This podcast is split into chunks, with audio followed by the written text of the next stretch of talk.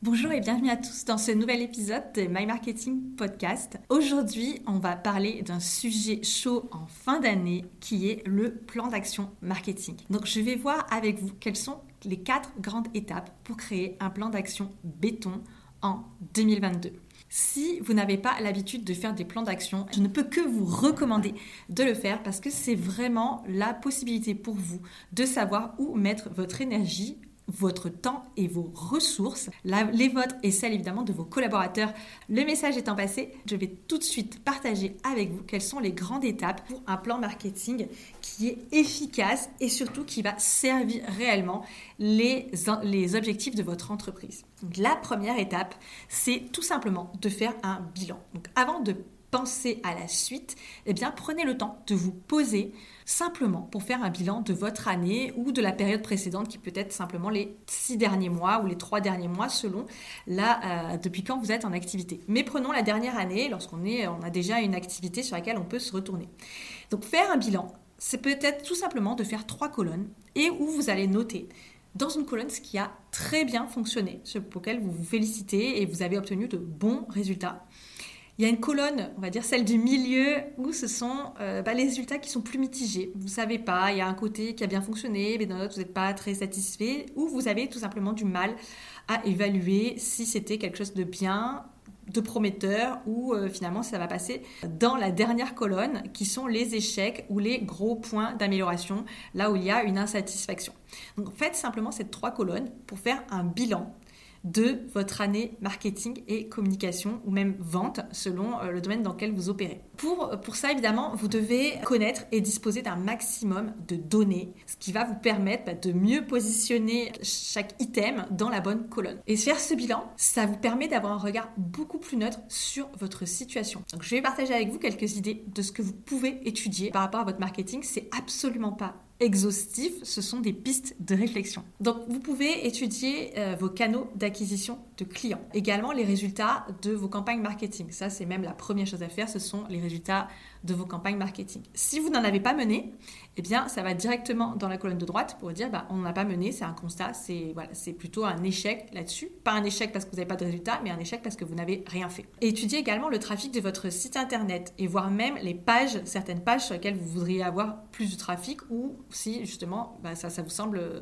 très bien parce que le trafic a augmenté. Quels sont également vos taux de conversion et, point très important, quel est votre taux de transformation de prospects en clients donc, comme vous le savez, nous, on est euh, spécialisé euh, en B2B chez My Marketing Experience. Et ça, c'est quelque chose qu'on regarde, un indicateur qu'on regarde de très près. C'est le taux de transformation des prospects en clients. Étudiez également la, la visibilité de votre entreprise. Est-ce que euh, vous estimez qu'en termes de notoriété et de visibilité, eh ben, vous êtes bien, moyennement ou mal positionné? Vous pouvez faire aussi ce travail sur vos offres et sur votre politique tarifaire Bref, essayez de passer en revue tout ce que vous avez mené ou ce que vous regrettez de ne pas avoir mené sur la période précédente.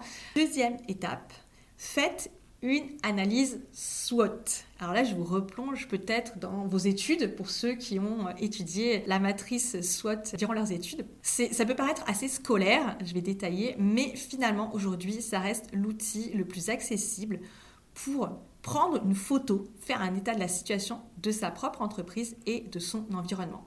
Petit rappel pour ceux qui ne savent pas ce que c'est le SWOT ou qui l'ont oublié. SWOT, ça veut dire strength pour force. Euh, le W, c'est weaknesses pour faiblesse.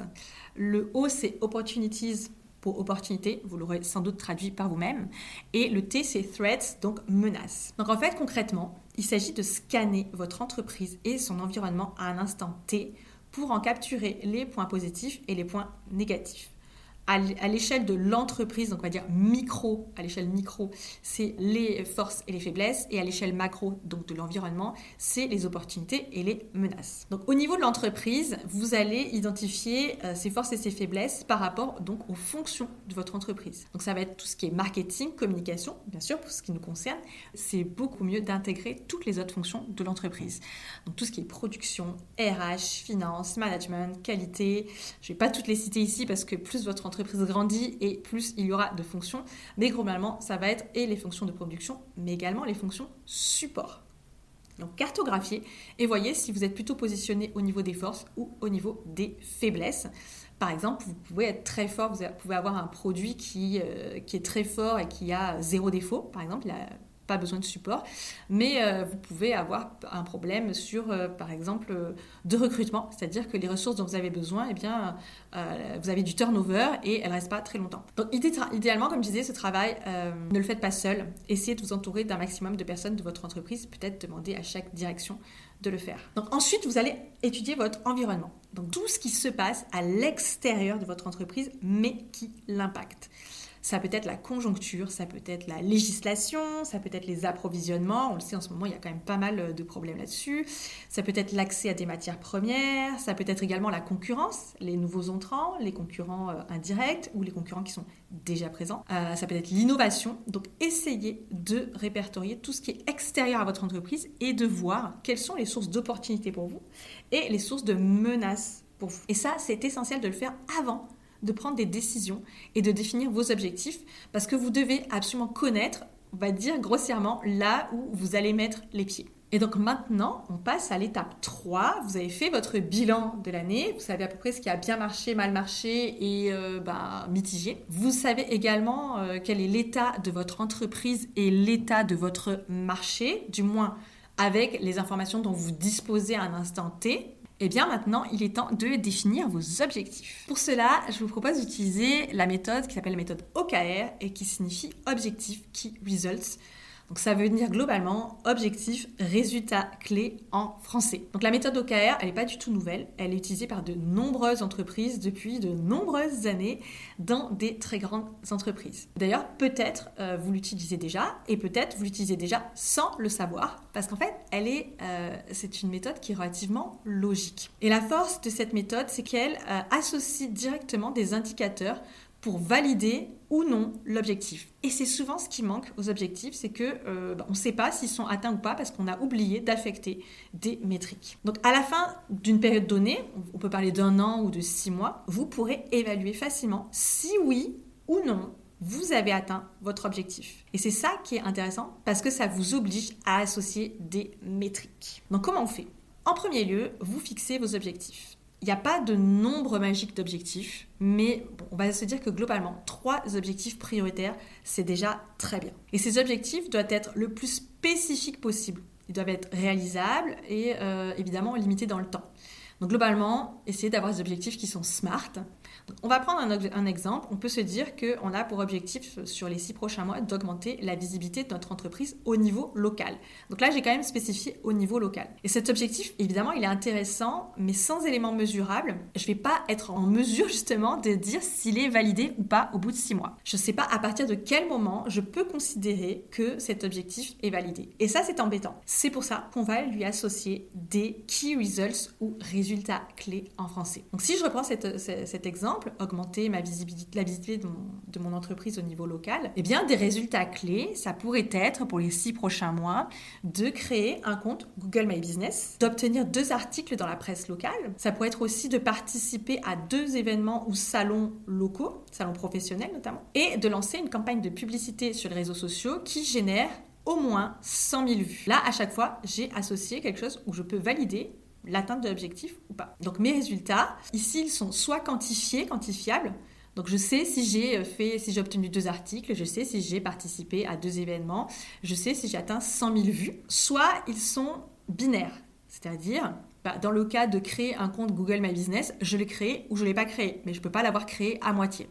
Là, c'est aussi facile à valider. Donc vous l'avez compris, hein, moi je vous parle d'objectifs marketing, communication et vente parce que eh c'est le domaine dans lequel on intervient, mais vous pouvez parfaitement utiliser cette méthode pour tout type d'objectifs au sein de votre entreprise. Et d'ailleurs, dans les plus grandes entreprises, euh, et pas forcément les multinationales, hein, dès que votre entreprise grandit, les objectifs seront déclinés en objectifs secondaires pour chaque division de l'entreprise. Mais ici, dans le cas de ce podcast, je simplifie volontairement pour expliquer la méthode. Donc pour résumer, vos OKR, vos objectifs Key Results, ils doivent avoir trois caractéristiques. Ils doivent tenir compte, tout d'abord, de la situation de votre entreprise et de votre bilan précédent pour être relié à la réalité. Il faut absolument que ce que vous définissez comme objectif soit quelque chose qui soit en lien avec la réalité de votre entreprise et de votre marché. Ils doivent être également mesurables grâce à des indicateurs de réussite faciles à vérifier. Donc soit quantifiés, soit binaires. C'est atteint ou c'est pas atteint. Et troisièmement, ils doivent être formalisés et partagés avec votre équipe. Et oui, parce que si les membres de votre équipe ne savent pas quels sont les objectifs et les key results à atteindre, eh ben, il y a tout à parier que euh, vous allez passer à côté parce que s'ils ne sont pas, ne sont pas prévenus, s'ils ne sont pas sensibilisés, eh bien, ils vont eux-mêmes décider de où ils vont mettre leur énergie et leur temps et c'est pas forcément là où vous aimeriez qu'ils le mettent. Donc, ça doit être formalisé et partagé avec les personnes qui, dont vous allez avoir besoin qu'elles collaborent pour atteindre cet objectif. Et là, très très bonne nouvelle pour vous, vous allez trouver en description de cet, épisode des liens et vous pourrez télécharger des templates d'OKR, c'est-à-dire des templates tout prêts que vous aurez juste à compléter. Et comme on est super sympa, on a prévu un document avec 20 exemples d'objectifs et de key results que vous pouvez également télécharger. Donc ça, c'est pour vous aider, ça vous aidera à aller plus vite et à vous inspirer. Et donc maintenant, on passe à l'étape 4. On a fait nos OKR, mais c'est pas nécessairement suffisant. Nous, on aime intégrer le plan d'action. Pour chaque résultat clé, vous allez devoir mettre des activités en place. Ça va nécessiter de planifier du temps, mais aussi de prévoir des ressources, des ressources humaines, des ressources matérielles, des ressources financières. Cette dernière partie, c'est absolument essentiel pour savoir ce que vous allez faire au quotidien, hebdomadairement, pour obtenir les résultats à atteindre. Si je reprends mon exemple, un des résultats clés, c'est de participer à deux salons professionnels. Eh bien, il va falloir planifier dans votre plan d'action euh, vos activités, de sélectionner les deux salons, de prévoir la communication notamment avant le salon, de peut-être peut-être prévoir la préparation d'une présentation, un support à diffuser, également la création de la signalétique de votre stand par exemple. Donc tout ça, eh bien ça représente des ressources et surtout du budget que vous allez avoir besoin d'affecter pour atteindre un résultat. Donc souvent, un, key result, eh bien, il va, euh, il va nécessiter d'avoir un budget alloué et des ressources. Voilà pourquoi c'est absolument capital. Vous ne pouvez pas simplement définir des objectifs et des key results, même si c'est déjà très très bien, mais vous devez faire la dernière étape, à savoir bah, quelles vont être les activités et les ressources dont vous allez avoir besoin pour atteindre ces résultats. Et c'est comme ça que vous aurez d'ailleurs un budget marketing qui est fiable. Souvent, c'est une question qu'on nous pose comment je fixe mon budget? Eh Bien en fait, idéalement, définissez ce que vous voulez atteindre et après, vous allez définir votre budget. Vous allez aussi déterminer euh, si c'est vous qui faites en interne, si vous avez des ressources en interne pour mener les actions ou si vous allez devoir faire appel à ou des prestataires en externe. Évidemment, dans les templates d'OKR que l'on vous fournit, on a prévu la partie plan d'action, donc qui s'appelle activité. Ce sont donc l'ensemble des activités, comme je le disais, que vous allez devoir mettre en place. Pour récapituler, pour définir un plan d'action marketing en béton, vous allez devoir passer par quatre étapes. La première, faire le bilan de votre année ou de la période précédente en regardant vos réussites, vos échecs ou les résultats qui sont plus mitigés. Deuxième étape, vous faites votre analyse SWOT pour avoir une vision claire de la situation de votre entreprise et de votre marché avec ce qui est positif et ce qui est négatif, donc les menaces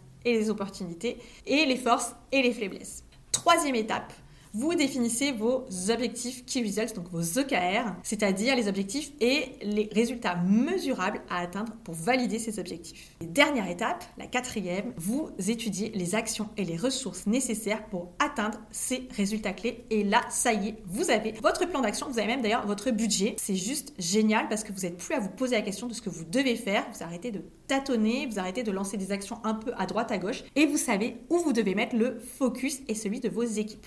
Pour gagner du temps, évidemment, je vous conseille vraiment d'aller télécharger les modèles et les sources d'inspiration qu'on a mis à disposition en description. Et un dernier point avant de vous quitter, je voudrais vous demander un service. Si cet épisode vous a plu, ou même si vous écoutez depuis pas mal de temps mes marketing podcasts et vous trouvez que c'est vraiment sympa et que ça vous aide, eh bien, n'hésitez pas à le dire sur LinkedIn, sur Instagram, tout simplement autour de vous.